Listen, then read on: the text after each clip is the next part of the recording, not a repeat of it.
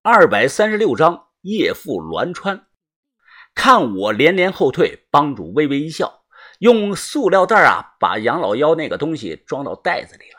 我瞥了一眼，有两大两小，共四颗，血淋淋的，大的有土鸡蛋那么大，小的啊大概有鹌鹑蛋那么大。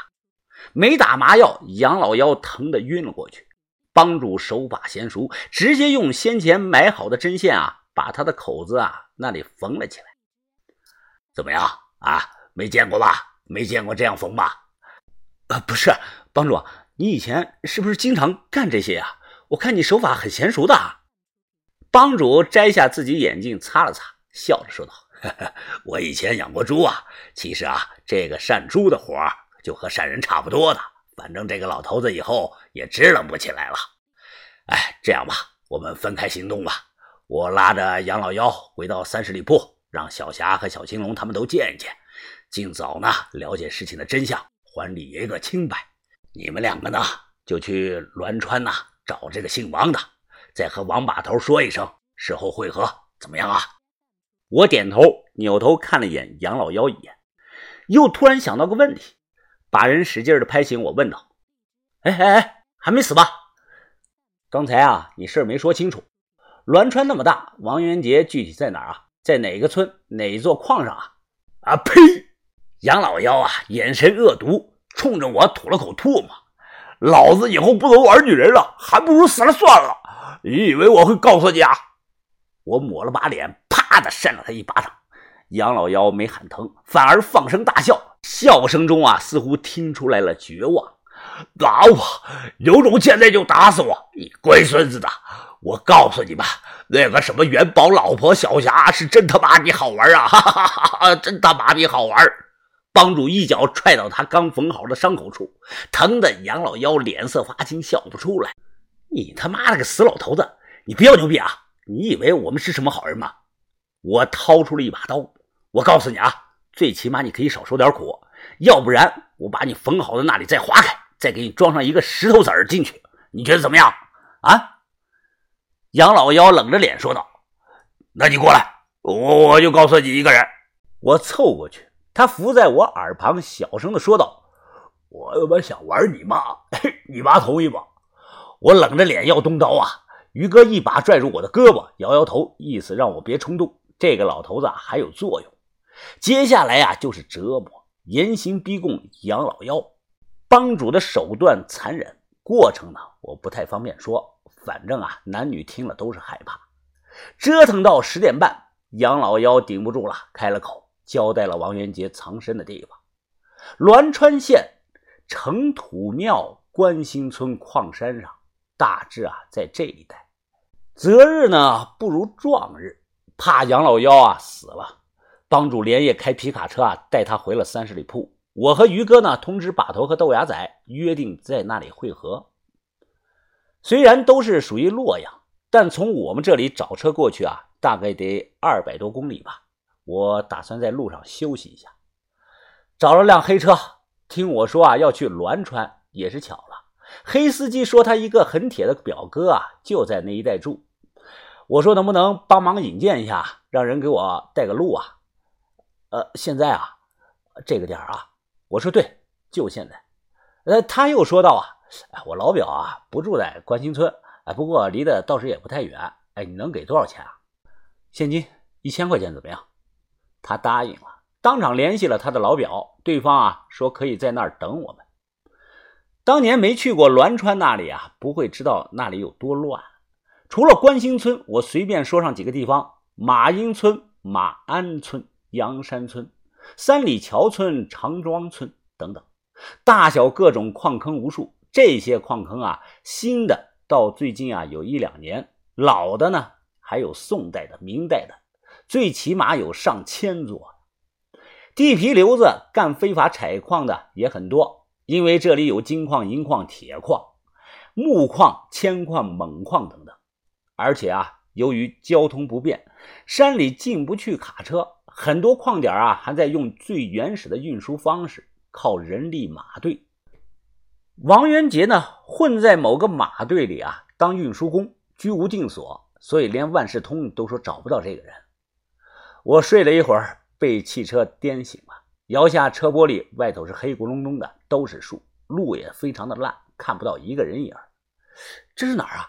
我们要去关心村啊！啊，再往前走上十里地就到了。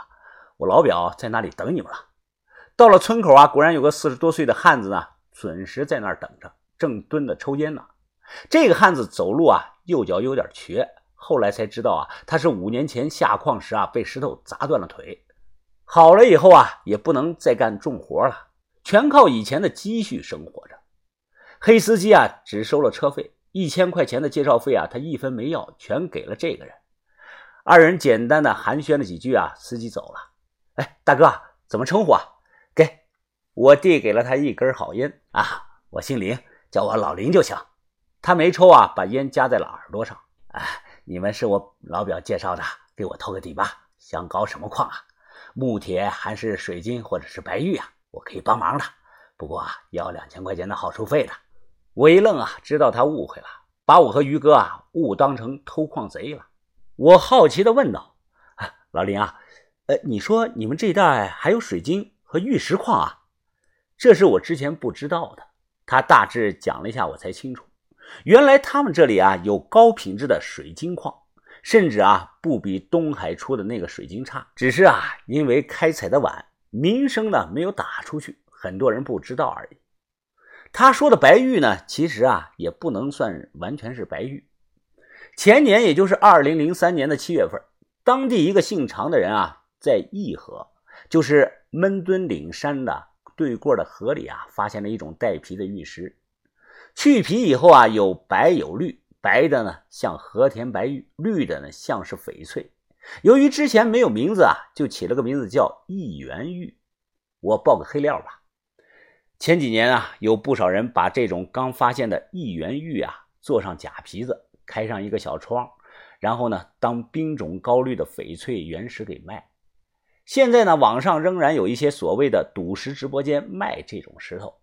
经过十多年的发展，他们作假的技术更好了，能在一元玉的皮上啊做出来翡翠特有的松花、蟒带、黑弦等。手电一怼，人肉眼看到的完全都是翡翠的表现。不知道多少人上了大当，以女的上当的最多。因为我在直播间啊，听主播喊道：“哎，恭喜我的小草姐，哎，恭喜我的朵儿姐，恭喜我的圆圆姐啊！十五万喜提后江原石一块，这石头有手着位，哎，要大涨啊！”我打字说你们上当了，结果呢，马上被男主播给踢出来了。还有栾川呢，这里的水晶矿能出白水晶、发晶、芙蓉种、绿幽灵等等。零六年以后啊，他们封锁消息，搞得很神秘。据说啊，被一个姓赵的家族垄断了，不对外售卖，都是从这里挖出来以后打磨好，拉到江苏东海一带售卖，再从东海啊卖到全国各地的珠宝店，纯利润倒也没有多大，就是几十个亿吧。在关兴村的村口，我抽着烟说道：“哎呀，老林啊，虽然咱们刚认识，但我觉得啊，你这个人挺实在的，见面呢就跟我要钱，我就喜欢你这样子的。”老林呢也抽着烟，笑着说道：“哈哈，没错，咱们都是实在人嘛，钱到位了，什么都好干啊，你说是吗？”好，那我就直说了啊，我想混进这个山上的运输马队，找一个人，能不能帮个忙啊？他皱眉想了想，点头说道：“哎呀，可以可以，两千五啊，行，于哥，我身上钱不够了，你那儿还有吗？给他数了数钱，老林说：‘哎哎，钱正好啊，呃，你们呢？’”先跟我回去吧，去你家，不上山吗？我问道。现在不行啊，黑灯瞎火的，你们怎么走啊？我说有手电啊，手电也不行啊。山上几个野矿子都有人在放风呢，他们都有枪呢。你要是不打招呼，被看到了，说不定一枪就崩了你们了。等天亮吧，啊，天亮我去找人接个头，看看能不能把你们两个送到马队去。你没手机啊？打个电话不行吗？没用啊，山上很多地方就没有信号的。没办法，我和于哥啊，只能跟着老林去了他家。我着急啊，是因为我害怕，怕王元杰万一听到风声跑了。到了他家，老林呢敲了两下门，很快一个中年妇女给开了门。这个妇女呢，脸色蜡黄，头发也没有什么光泽，领着我们进了屋。我拍了拍于哥，我看见一个头非常大的小女孩坐在木头玩具车里，猛地看呀，有点吓人。小女孩啊，看起来十来岁左右，脑袋啊是圆的，非常的大，脑门上能清楚的看到一条条毛细血管，像个篮球。老林无奈的说道：“哎呀，没吓着你们吧？这是我女儿。